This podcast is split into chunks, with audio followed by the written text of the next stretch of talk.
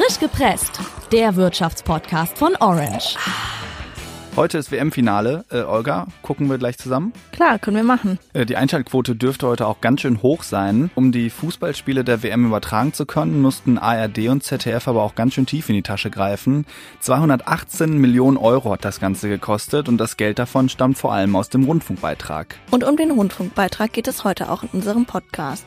Ich bin Olga. Und ich bin Julian.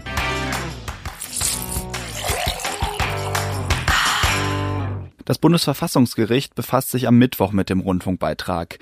Die Frage ist nämlich, ob das alles so rechtmäßig ist. Aber was genau stört die Kläger jetzt eigentlich am Rundfunkbeitrag? Zunächst einmal, 17,50 Euro muss jeder deutsche Haushalt für den öffentlich-rechtlichen Rundfunk zahlen. Zu den öffentlich-rechtlichen gehören die ARD und ihre Regionalprogramme, zum Beispiel der WDR, NDR oder SWR. Außerdem das ZDF und das Deutschlandradio.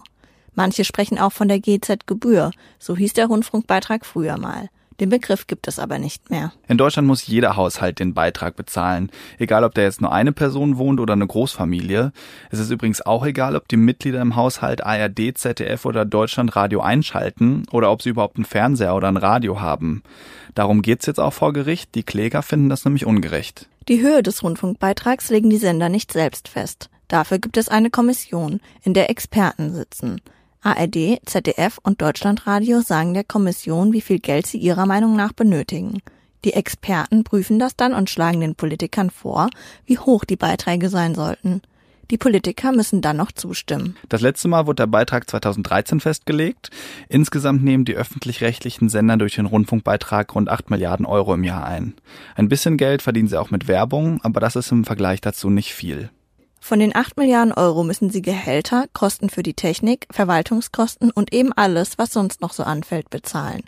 Private Sender, zum Beispiel RTL oder Pro7 Sat1, müssen das alles selbst verdienen.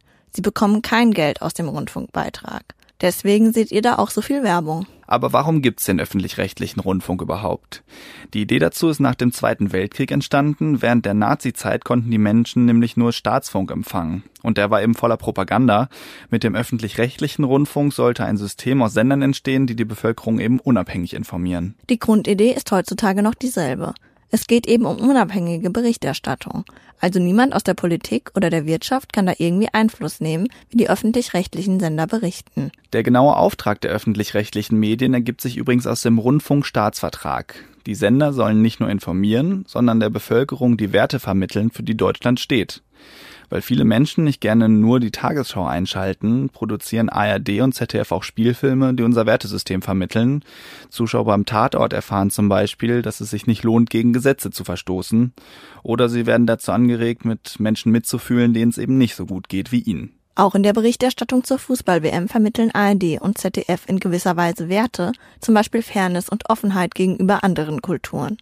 So wie heute beim Finale zwischen Frankreich und Kroatien. So, das werden wir jetzt auch gucken. Das war's nämlich für heute und wir hören uns wieder nächste Woche. Bis dann. Ciao. Frisch gepresst, der Wirtschaftspodcast von Orange.